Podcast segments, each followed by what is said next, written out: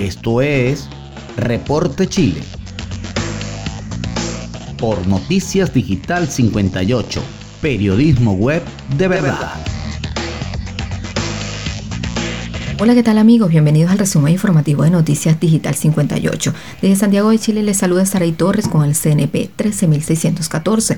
Iniciamos de inmediato con las informaciones más relevantes del día en Chile. Positividad en exámenes PCR alcanzó un 0% en la región de Magallanes. El Ministerio de Salud entregó este jueves un nuevo reporte del estado de la pandemia de coronavirus en Chile y anunció nuevas modificaciones en el plan paso a paso.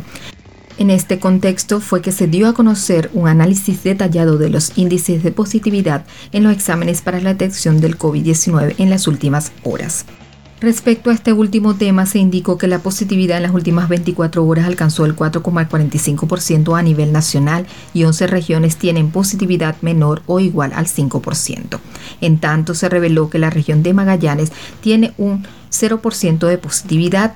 En paralelo, las regiones de Atacama, la Araucanía, Los Ríos y Aysén son las zonas con mayor positividad en ese mismo periodo.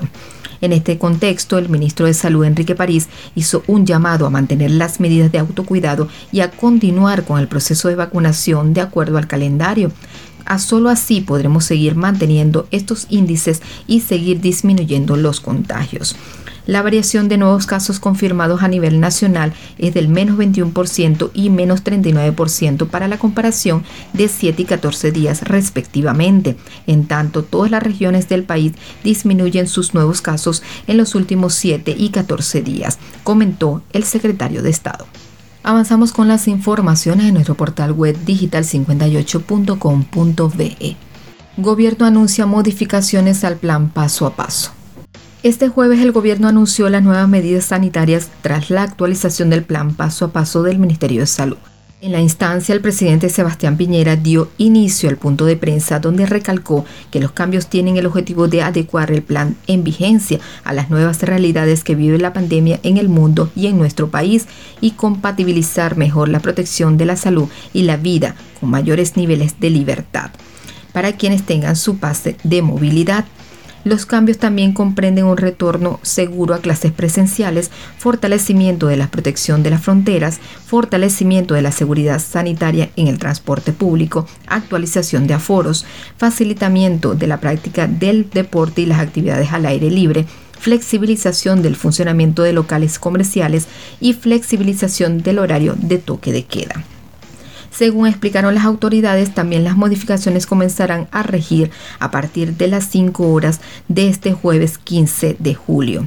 La lógica detrás de estos cambios es poder avanzar de manera prudente atendiendo la realidad sanitaria, no solo en las mayores libertades, sino también para seguir incentivando el proceso de vacunación, que hasta el momento ha avanzado de manera muy positiva, señaló el ministro vocero de gobierno Jaime Belgiolio.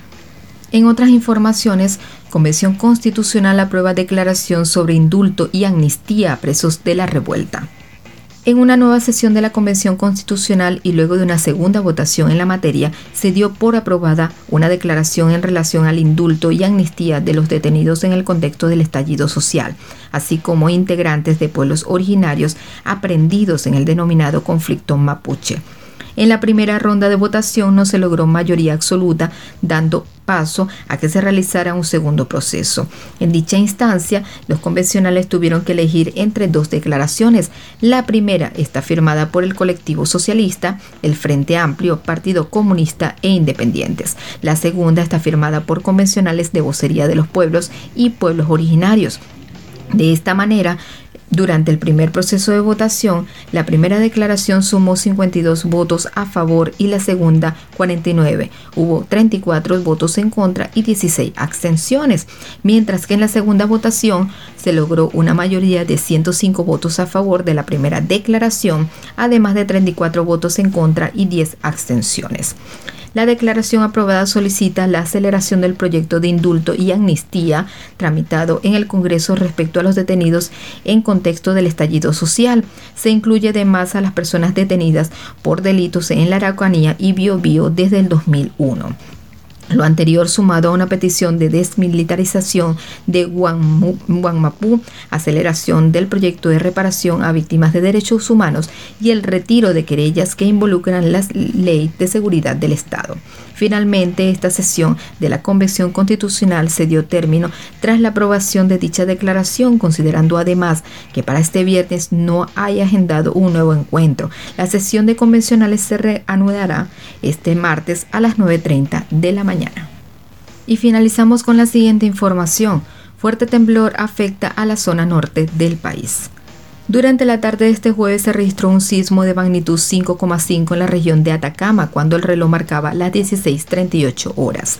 El movimiento telúrico, según la información proporcionada por el Centro Sismológico Nacional de la Universidad de Chile, tuvo su epicentro a 44 kilómetros al suroeste de Huasco, a 31,4 kilómetros de profundidad. Por ahora, la Oficina Nacional de Emergencia del Ministerio del Interior no ha reportado daños a personas, infraestructuras ni servicios básicos a raíz de este temblor. Por su parte, el Servicio Hidrográfico y Oceanográfico de la Armada descartó este juez la posibilidad de un tsunami en las costas de Chile a raíz del temblor de 5,5 grados de magnitud ocurrido en la región de Atacama. Las características del sismo no reúnen las condiciones necesarias para generar un tsunami en las costas de Chile, indicó el boletín del Servicio Hidrográfico y Oceanográfico de la Armada. El movimiento telúrico, según la información proporcionada por el Centro Sismológico Nacional de la Universidad de Chile, tuvo su epicentro a 44 kilómetros al suroeste de Huasco, a 31,4 kilómetros de profundidad. Y de esta manera finalizamos con las informaciones. Gracias por su compañía y los invito a seguirnos a través de Instagram arroba digital-58. Además puedes suscribirte a nuestro canal de Telegram Noticias Digital 58. Recuerda que somos digital58.com.be periodismo web de verdad. Desde Santiago de Chile se despide Saray Torres con el CNP 13614. Nos escuchamos en la próxima entrega.